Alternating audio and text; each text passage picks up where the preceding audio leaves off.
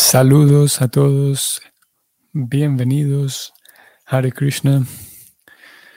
Vamos a seguir con la lectura de las diez ofensas. Hoy leemos la décima. Om Namo Bhagavate Vasudevaya.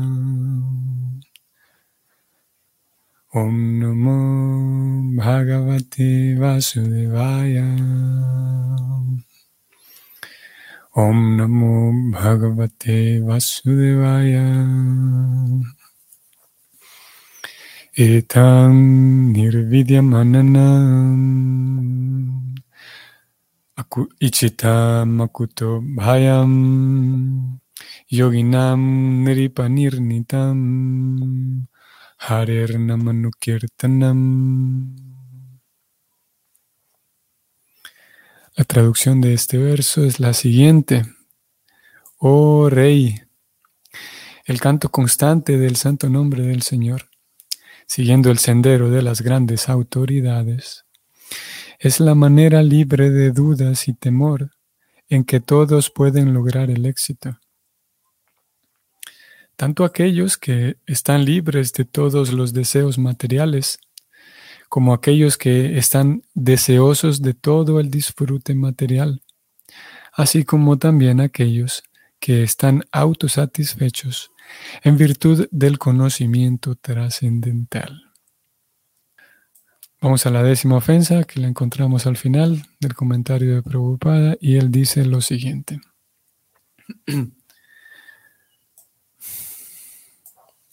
La décima ofensa es la de no estar interesado en el santo nombre del Señor después de oír hablar de la naturaleza trascendental del mismo. El que canta el santo nombre del Señor percibe su efecto en el hecho de que se libera del concepto del egoísmo falso. El egoísmo falso se exhibe cuando uno se cree el disfrutador del mundo y cree que todo lo que hay en el mundo está hecho únicamente para uno disfrutarlo. El mundo materialista por entero se mueve bajo ese falso egoísmo del yo y mío. Pero el verdadero efecto del canto del santo nombre consiste en liberarse de esos erróneos conceptos.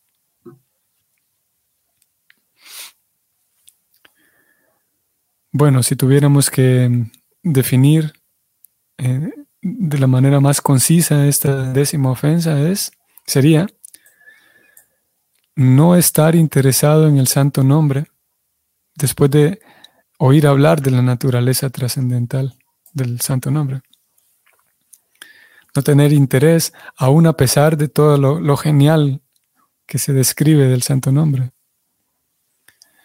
Y preocupada, como ya lo sabremos, al, conforme va comentando y va guiando cada, cada, cada texto del Bhagavatam, conforme va progresando, él viene hablando sin duda de la naturaleza trascendental del santo nombre, viene hablando de, de, lo, viene... en respaldando su oferta de por qué razón uno, debe, uno debería cantar el santo nombre, qué beneficios uno obtiene del servicio devocional. Él viene hablando de toda la naturaleza trascendental de Krishna y del santo nombre, con la idea de que despierte en uno el, el deseo de intentar, digamos. Claro, nosotros, yo desconozco a todos ustedes, pero en general, si participamos de estas lecturas a diario, podría decir yo que no somos, nosotros estamos ya en, un, en, un, eh, en una etapa, digamos, en la cual ya Prabhupada no tiene que convencernos, no tiene que, convencernos de, que esto funciona o no funciona. Eh, obviamente que eh, en todo el proceso del servicio devocional vamos cimentando más y, ganando más firmeza en esa fe firme. Pero lo cierto es que al menos si participamos a diario de estas lecturas es porque sabemos que hay algo, sabemos y podemos percibir que, esta vida devocional nos, beneficia y nos, nos satisface. Pero preocupada entonces viene tratando de, convencer, digamos, a, todo lo largo de, de sus libros, no para de hacer eso de seguir presentando argumentos, seguir, sigue repitiendo los mismos argumentos a veces también para que vayan tomando más, eh, vayan ganando más presencia en el corazón del estudiante. Vamos a ver cómo Preocupada entonces presenta esta décima ofensa en el Néctar de la Devoción, capítulo 8. Eh, aquí él dice lo siguiente.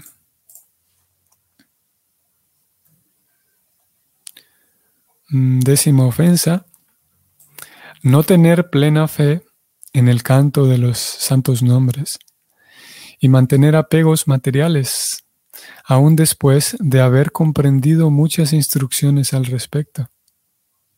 Mm. Palabras diferentes las que él usa aquí.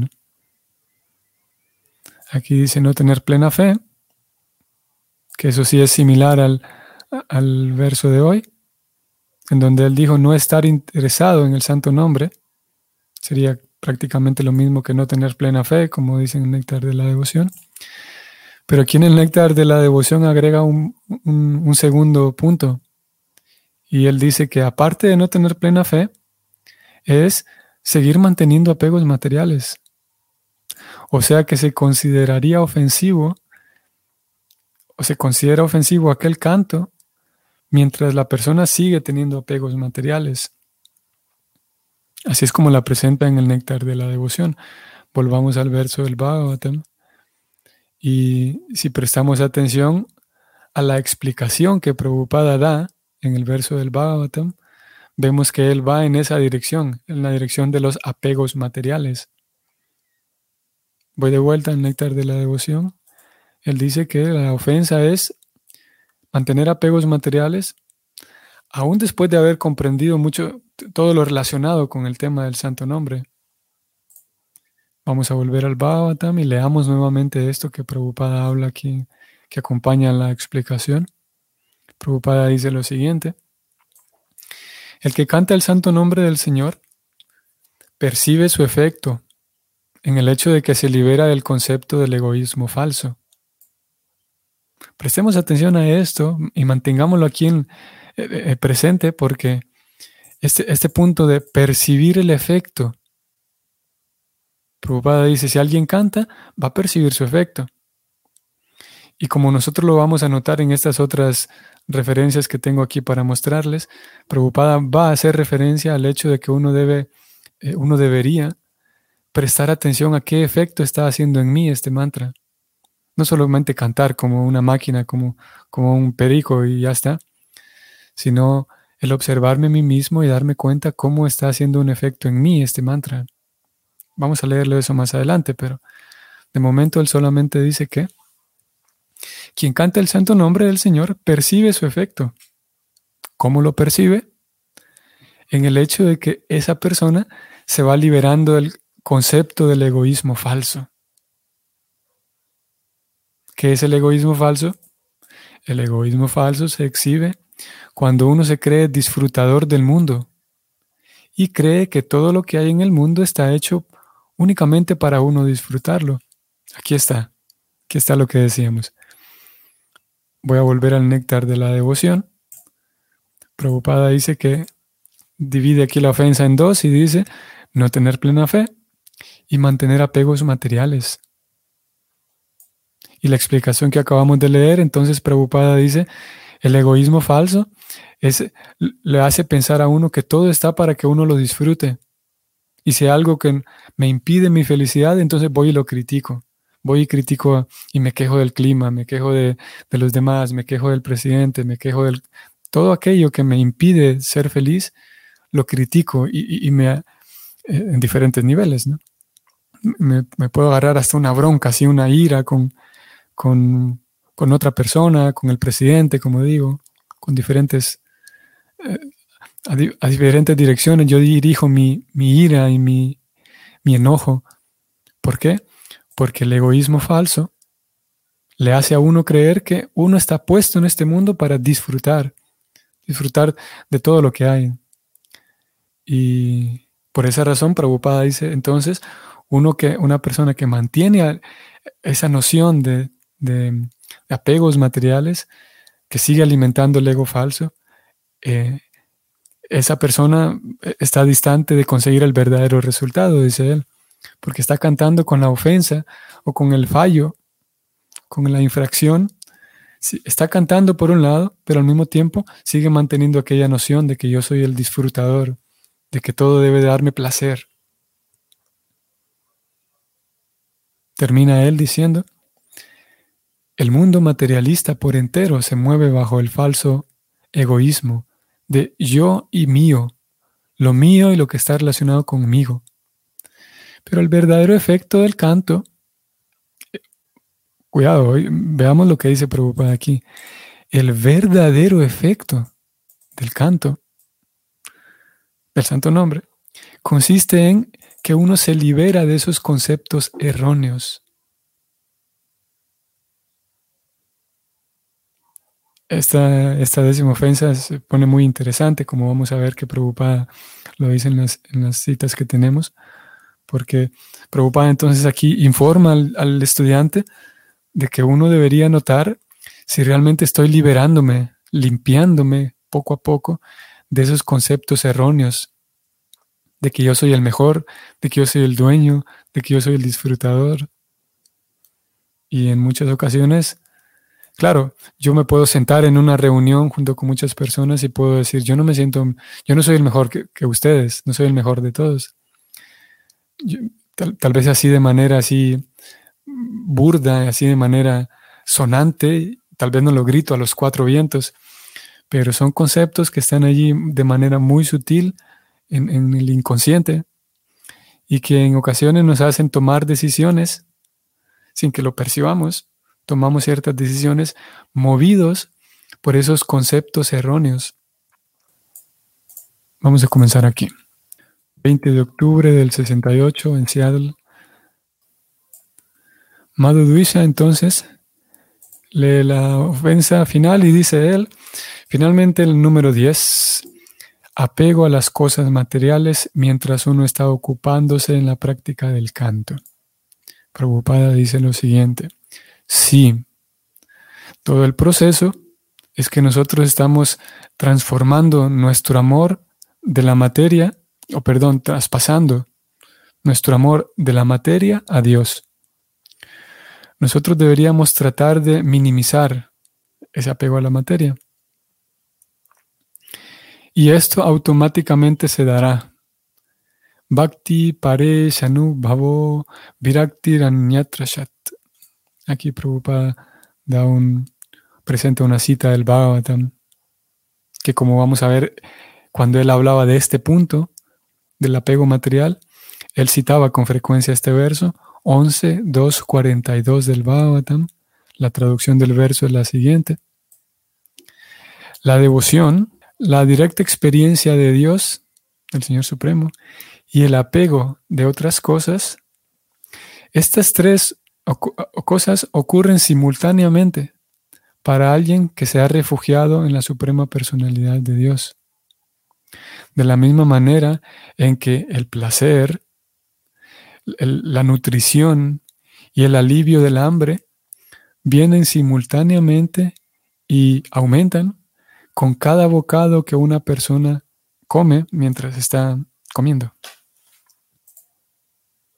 Un verso interesante, ¿no? Que si usted realmente está desarrollando, o si realmente desarrolló amor por Dios, entonces naturalmente olvidará el amor que tiene hasta las otras demás cosas materiales sin sentido. Esta es la secuencia. Pero ustedes deberían tratar también, dice él. Deberían tratar. Ustedes deberían, eh, esto sucederá, él dice. Tal como si nosotros comemos, entonces gradualmente se minimiza nuestras ansias de comer, nuestras ansias por comida. Cuando ustedes están llenos, entonces dicen, ya no quiero más, listo, estoy lleno. Similarmente, la conciencia de Krishna es tan genial que con el proceso de conciencia de Krishna ustedes olvidan el supuesto disfrute material sin sentido. Y cuando se alcanza, cuando ustedes alcancen el estado perfecto, entonces ya no les importarán todo este tipo de cosas materiales sin sentido. Este es el, la prueba, esta es la forma de probarlo. Ustedes no pueden decir de que, bueno, ahora estoy progresando en mi meditación y mediante el, apego a las cosas materiales y a, la, y a todo tipo de gratificación sensorial. Este no es progreso. Progreso significa que ustedes minimizan todos los apegos materiales de disfrute sensorial. Eso es progreso. Veamos esta segunda cita. Esta es del 1 de diciembre del 68 en Londres, perdón, en Los Ángeles. Rebatinandana dice, la décima ofensa es el apego a cosas materiales mientras se está ocupado en el canto. Preocupada dice, em, ya lo he explicado que esta es la enfermedad. Aham Mameti. Ahora es una cita del Bhagavatam 558 que dice lo siguiente. La atracción entre hombre, entre, podemos decir, macho y hembra, es el principio básico de la existencia material. Basado en este malentendido, en esta mala concepción, la cual em, enreda y ata a los corazones del macho y la hembra, uno se atrae a su cuerpo, a su hogar, a su progenie, sus hijos, sus eh, familiares, su riqueza. De esta manera, eh, uno incrementa su vida ilusoria, las ilusiones en su vida, y piensa en términos de que esto es, esto es mío y este soy yo. Eso es lo que dice el Bhagavatam 558. Prabhupada continúa diciendo. La enfermedad material significa que yo estoy pensando eh, que este cuerpo soy yo mismo y que todo lo que le pertenece a este cuerpo o lo que está relacionado con este cuerpo es mío. Esa es la enfermedad material.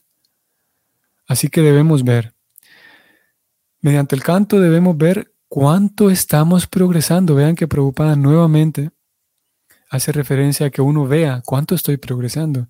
No solamente que ya, canto 16 vueltas todos los días, ya está. Pero preocupada dice, mediante el canto debemos ver cuánto estamos progresando. Cuánto me estoy liberando de estos dos conceptos de la vida, de que yo soy este cuerpo y todo lo que le pertenece a este cuerpo es mío. Este es el test, esta es la prueba. ¿Cuánto nos estamos liberando de estos dos conceptos de vida? Y si todavía está el concepto, ese concepto de que yo soy este cuerpo y que todo lo que le pertenece a este cuerpo es mío, entonces ustedes tienen que cantar muy cuidadosamente para progresar. Sí, eso es todo. Estas son las 10 ofensas que deben evitar. Vean aquí nuevamente, como Prabhupada lo pone, uno debe ver si está progresando. Vamos a la siguiente cita. 10 de enero del 69 en Los Ángeles, también una ceremonia de iniciación. Entonces Prabhupada dice lo siguiente. Tamal Krishna dice, la, décima ofensa es apego a las cosas materiales mientras se canta. Prabhupada dice, sí, Bhakti Paresha Nuva Bo Bhaktir Viraktir Anyatrasat. Nuevamente cita este verso del Bhagavatam que ya leímos. Dice Prabhupada, si mediante el canto ustedes ven que su amor por Krishna está aumentando y que su amor por la materia, por, por las cosas materiales y el disfrute material ha, ha disminuido, entonces ustedes sabrán que están progresando. Pero si por el resultado del canto ustedes están incrementando su, su ansias material, eso no es progreso. Esto esto es una ofensa. Uno debería saber de que ahora estoy cantando con esta ofensa. Ahora tengo que rectificarme. Esta, forma de pensar tengo que rectificarla. Nuevamente, preocupada aquí, señala el punto de que uno debe verse a sí mismo, monitorearse a sí mismo, no solamente eh, que pasen los días, las semanas y los meses y los años y simplemente hago todo de manera mecánica. Dice preocupada, ahora estoy cantando con esta ofensa, con esta mentalidad ofensiva, tengo que corregirla.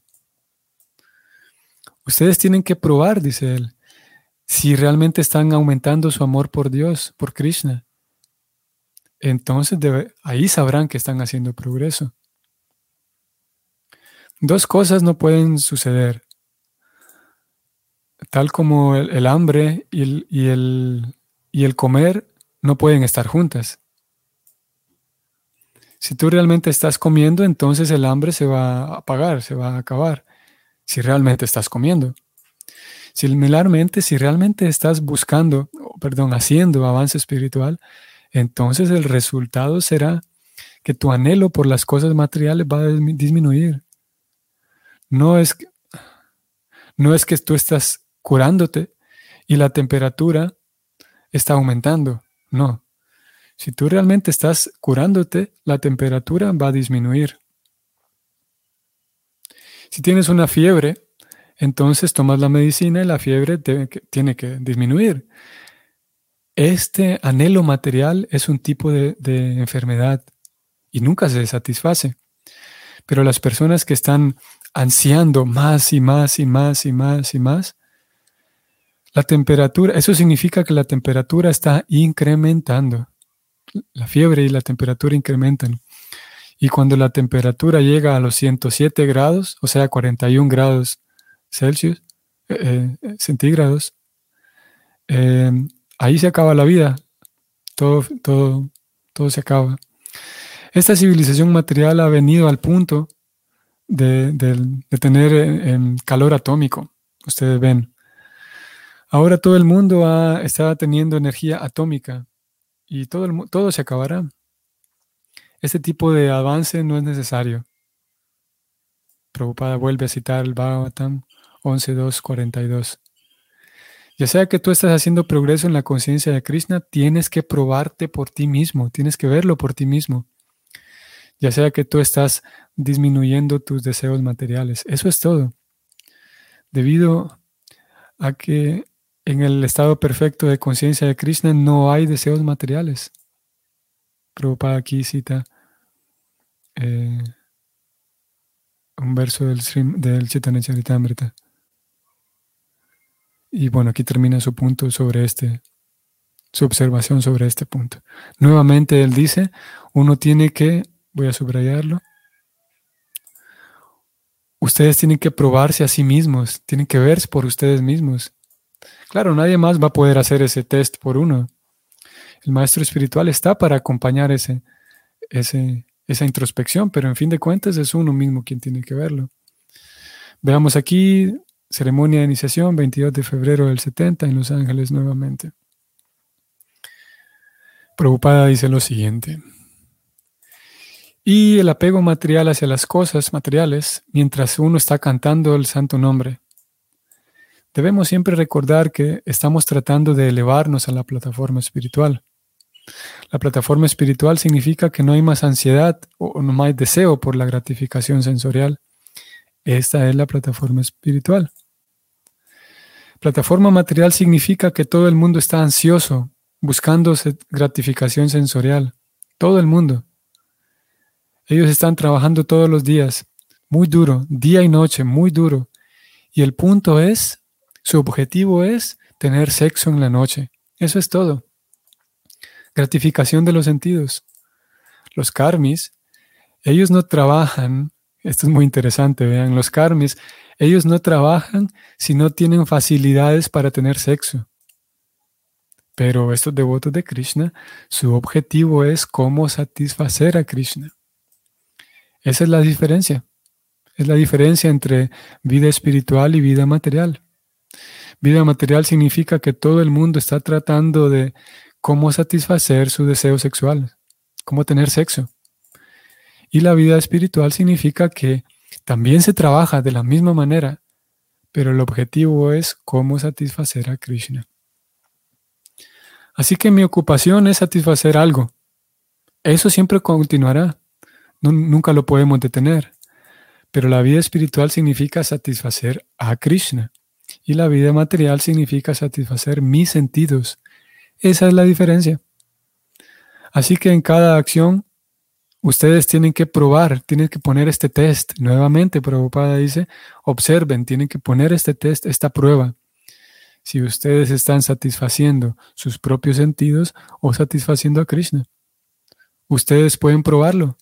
Y tan pronto como vean que ustedes están satisfaciendo sus em, caprichos y sentidos, entonces eso no es Krishna. De esta manera, hagan progreso. Y si a veces fallan, Krishna los perdonará. Pero deben ser muy estrictos en esto, cuidarse en contra de esta caída. Entonces su elevación será muy rápida y será muy sonora. Así que sigan en este principio de las diez ofensas.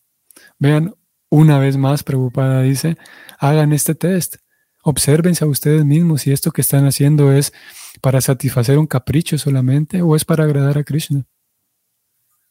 Voy a leer esta última cita que es de iniciación, el 3 de junio del 75 en Honolulu. Prabhupada dice lo siguiente. Y otra cosa, dice Prabhupada, es que mientras cantamos el mantra Hare Krishna, si todavía estamos apegados a la atracción material, esto es una ofensa. Todo el proceso es eh, disgustarse o sí, perderle el gusto a las cosas materiales. Vita Raga. Conciencia de Krishna o el movimiento de conciencia de Krishna significa que nosotros, todos somos almas condicionadas y hemos venido a este mundo material solamente para disfrutar gratificación sensorial independientemente. Esa es nuestra principal enfermedad. Todo el mundo en este mundo material está tratando con su mejor esfuerzo cómo satisfacer sus sentidos. Esta es la, la enfermedad material. Y el movimiento de conciencia de Krishna significa cómo curar esa enfermedad material y regresar a casa, regresar a Dios. A menos que curemos esa enfermedad material, no es posible volver a casa, volver a Dios. Así que tenemos que desinfectarnos. Este es el proceso real. Así que tenemos que probarlo. Una vez más, Prabhupada dice, tenemos que probarlo, tenemos que testarlo. Y cita nuevamente al Bhagavatam 11.2.42 y dice, avance eh, material y avance y servicio devocional significa que en la proporción en la que nos desapegamos, significa, perdón, proporcionalmente desapegarnos de la atracción material. Tengo esta última del Bhavatam 281, donde Prabhupada dice algo similar en relación a prestar atención a, a lo que uno está haciendo. Un devoto debe ocuparse en el desempeño correcto del servicio devocional bajo la guía de un maestro espiritual genuino y no debe aferrarse solamente a las formalidades. Uno debe ver, bajo la dirección del maestro espiritual genuino, cuánto servicio está ejecutando y no solamente cuántos rituales. Es claro el punto. Uno debe observar cuánto eh, servicio devocional está ejecutando. No solamente aferrarse a los rituales. Ya hice este requisito, ya canté las yapas, ya hice esto otro, ya saqué este curso, ya hice esto otro. No solamente aferrarse a las formalidades, dice Prabhupada. Aquí él invita a que uno vea cuánto servicio está ejecutando y eso lo podemos aterrizar más todavía, basado en lo que leímos de sus palabras hoy. No solamente cuánto servicio estoy ejecutando, sino cuánto me estoy limpiando. ¿Y cuánto me estoy limpiando de qué? ¿Cuánto me estoy limpiando de que yo puedo pensar, ok, en el futuro, ya sea dentro de dos semanas, eh, estoy emocionado porque voy a vivir, digamos, en un mejor barrio. Y, mi fe está puesta en que voy a vivir feliz en aquel barrio. Y ese en un sentido es un, digamos, una fe en que aquellos ajustes materiales me van a dar felicidad. Y, estoy feliz porque y tengo la esperanza, tengo la fe en que si tengo buena salud, si logro curarme de esta enfermedad, voy a estar bien. Claro que la enfermedad hay que atenderla, Pero el punto aquí es que inconscientemente podemos tener eh, esperanza en que si hago ciertos ajustes materiales, ya sea ajustes de carácter social, ciertos ajustes de, cualquier tipo, tengo la esperanza de que son esos ajustes los que me van a dar plenitud en el futuro. Cuando en realidad, ustedes recuerdan, estamos todavía dentro del mes de Kártica. Y aquellos grandes devotos, así como este devoto que escribe la canción para Damodar, dice, Krishna, yo solamente quiero tu servicio devocional puro. Porque yo sé muy bien que si yo llego al punto de ofrecer servicio devocional completamente puro, todo lo demás es secundario, incluso la enfermedad material, tal como lo hemos visto con la vida de grandes santos dentro de nuestra tradición Vaishnava y santos, incluso dentro de la iglesia eh, católica, cristiana. Personas que incluso su propia enfermedad material se vuelve secundaria. Su, sí, sus propios, su propio bienestar se vuelve la vida devocional. Y claro, como digo, nosotros tenemos que atender cosas como la salud y otras cosas así, pero en la medida en la que vamos ganando experiencia nos damos cuenta de que no, ok, yo me cambié para este barrio mejor, pero no estoy pleno. Para estar pleno necesito de Krishna ok, ahora tengo buena salud, pero no estoy pleno. Para estar pleno necesito de Krishna.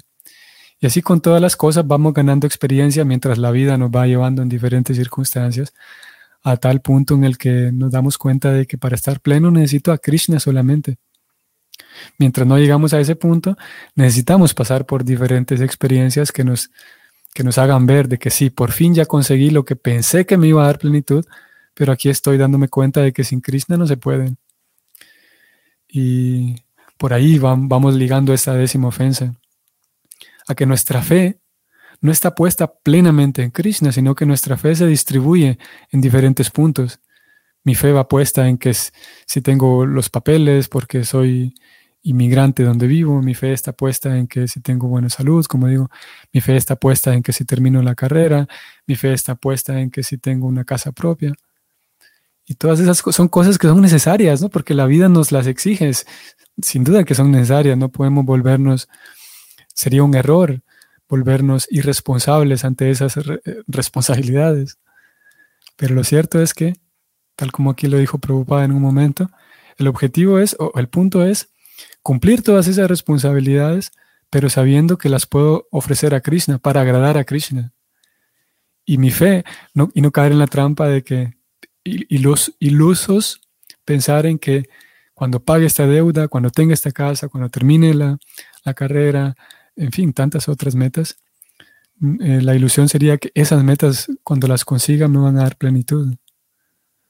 Sino, eh, la fe está puesta en que en, la medida en la que yo me mantenga siempre firme, sabiendo que dependo de Krishna, sabiendo que mi felicidad viene de Krishna, sabiendo que en todas las cosas que haga puede ofrecerlas a Krishna. Eh, esa es la meditación del devoto puro que sabe que no importa, pase lo que pase, Krishna, por favor, ya sea que tenga un millón de deudas o que no tenga ninguna deuda, por favor, permíteme que no me olvide de ti. Permíteme, por favor, todos los días cantar para ti. Permíteme todos los días ser tuyo, ser una ofrenda para ti. Aunque tenga mil deudas, aunque no tenga nada, aunque tenga, aunque tenga cualquier cantidad de enfermedad, un cáncer de cualquier tipo, pero por favor que no me olvide de ti. O aunque tenga la mejor salud del mundo, pero en cualquier caso, Krishna, por favor permíteme que no me olvide de ti. Permíteme ser tu sirviente, porque yo sé que cuando soy tu sirviente es que, es que estoy pleno. Opa, em, perdón, voy a leer unos, unos comentarios y preguntas de su parte que, yo las había olvidado. Saludos a todos ustedes. Em, saludos también Jesús Matilde. Voy a leer su, su comentario. Trabú, ¿qué me puede decir cuando una persona tiene atracción por todas las actividades espirituales, pero no siente atracción en cantar yapa? Tiene mucho problema en cumplir las 16 vueltas, las 16 rondas. En una ocasión voy a responder eh, a esa pregunta. A Prabhupada le le surgió algo similar. Llegó a un templo preocupada y unos devotos dijeron, mire preocupada que este devoto le gusta leer, todo el día se la pasa leyendo los libros, pero no quiere cantar. y preocupada le dijo, pues déjenlo, déjenlo que siga leyendo. Por tanto, leer se va a dar cuenta que necesita cantar, va a sentir la necesidad de cantar. Y no solo la necesidad, sino que en los libros de tanto leer se va a dar cuenta que tiene que cantar. Entonces, si alguien tiene atracción por algo, una actividad del servicio devocional o por todas las demás actividades, pues qué bueno. Y porque a través de esas actividades devocionales, si nosotros podemos em, aumentar el entusiasmo en esta persona, que, que haga mejor lo que ya está haciendo, esas actividades devocionales hechas con sinceridad le van a llevar al punto de la realización de que necesita cantar yapas. Y esas actividades devocionales le van a dar un placer. Y esa persona va a saber que esta actividad devocional me da un placer que no es material. Y cuando se aventure a cantar yapas, se va a dar cuenta de que el placer por cantar yapas es el mismo, incluso es más. Por lo tanto, va a terminar cantando yapas. Eh, eso es lo que Prabhupada respondió. Así que sería un error decirle que no, te estás haciendo todo lo demás bien, pero mejor vete porque no cantas yapas, por ejemplo. Sería muy un error. Sino, qué bueno que siga haciendo todo y si es sincera la persona, va a conseguir la realización a través de esas otras actividades. Se va a llegar a dar cuenta tarde o temprano, más temprano que tarde, de que cantar yapas es lo que más complace a Krishna y lo que más felicidad le va a dar a ella. Eso es lo que puedo decir, Jesús Matilde. Saludos, Madhva Priya, Hare Krishna. Leo su comentario. Reverencias. Como dice, entre comillas, ¿cuánto servicio estoy ejecutando? Eh, ¿se, refiere a actividades? Esa es la pregunta. Cuando dice cuánto servicio estoy ejecutando, se refiere a actividades. Y si la persona no tiene salud o la edad no le permite, gracias. Em, podemos decir que sí, el servicio se refiere a actividades prácticas. Y obviamente el maestro espiritual no va a ser un, general del ejército ciego, de que me va a decir a mí, bueno, a mí no me importa si usted está enfermo, venga a hacer servicio. No me importa si su salud no le permite, si está, si tiene una edad en la que ya el cuerpo no le funciona, no me importa, venga para acá. El maestro espiritual va a saber ayudarme para que yo haga servicio de acuerdo a mis capacidades. Así que por un lado, sí, sí se refiere al servicio práctico, a actividades de acuerdo a mis capacidades, pero también se refiere a, como aquí Prabhupada decía, de formalidades, también se refiere a cuánto estoy con esas formalidades tratando de complacer a Krishna. También eso es servicio. Cuando, por ejemplo, canto las yapas, 16 vueltas, no es solamente decir, bueno, ya las canté, ya está. Es la formalidad de cantar, 16 vueltas. Pero ¿cuánto, ¿con cuánta actitud de servicio lo estoy haciendo? ¿Con cuánta actitud de desamparo? Krishna, por favor, ayúdame. Y sí, entonces se refiere a ambas cosas. A servicio práctico y a la actitud de servicio cuando hago aquellas formalidades. Muy bien, eso puedo decir, Madhava Priya, de momento.